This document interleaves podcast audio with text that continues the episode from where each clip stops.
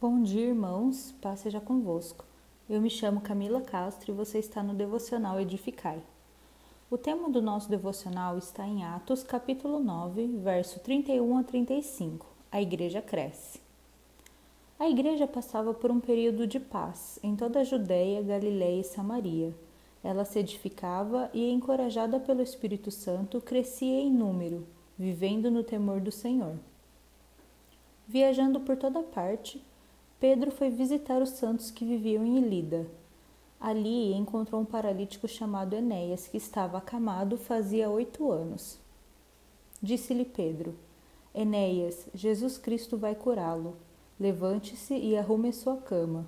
Ele se levantou imediata imediatamente. Todos os que viviam em Lida e Sarona ouviram e se converteram ao Senhor. Vemos aqui o início do ministério itinerante de Pedro, e nesse trecho lemos sobre a manifestação do poder do Espírito Santo agindo através de Pedro. A cura de Enéas e a conversão de todos os em Lida e Sarona. Não sabemos muito sobre Enéas, só sabemos que ele estava acamado havia oito anos. Há oito anos que esse homem não podia cuidar da própria vida, ele dependia das pessoas e estava escravo da sua condição. Quando Pedro o encontra, ele diz especificamente que Jesus iria curá-lo e dá uma ordem: levante-se e arrume a sua cama. Esse homem, que há oito anos era dependente, ao receber a cura, recebe também um, um, chamado, o de colocar a sua cama em ordem. Ele agora não era mais um homem doente, dependente, escravo de sua enfermidade. Ele está curado, e agora é não só apto, mas é responsável por si e por colocar a sua vida em ordem. Agora ele não pode mais ficar nas condições de antes, de doente. Quando somos curados de algo, nós deixamos de ser dependentes e escravos daquela situação, seja uma doença, um vício ou algo emocional. Ao encontrarmos com o poder de Deus que nos toca e nos cura, somos também libertos. Não podemos voltar a viver na condição de doentes na condição de escravos. Enéas recebeu a cura e com ela a decisão de se levantar, sair da sua prisão ou zona de conforto.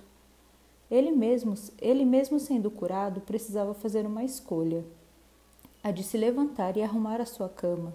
Daquele dia em diante, ele não seria mais um homem doente, mas liberto e responsável por si. No verso 35, lemos que todos os que viviam em Lida e Sarona o viram e se converteram ao Senhor. A cura é um sinal aos incrédulos. Quando Jesus curava, muitos se convertiam, e isso acontece também através dos discípulos. As pessoas de Lida e Sarona, ao verem aquele homem que há oito anos estava escravo de uma situação de uma enfermidade e agora estava curado, eles entenderam também a mensagem de Pedro. Eles não se converteram a Pedro, mas a Jesus Cristo a quem Pedro corretamente atribuiu aquele milagre. Enéas se tornou um testemunho vivo do poder de Jesus e que nossa vida seja igualmente um reflexo desse poder, que nossa vida aponte para Cristo. Fiquem com Deus e tenham um dia abençoado.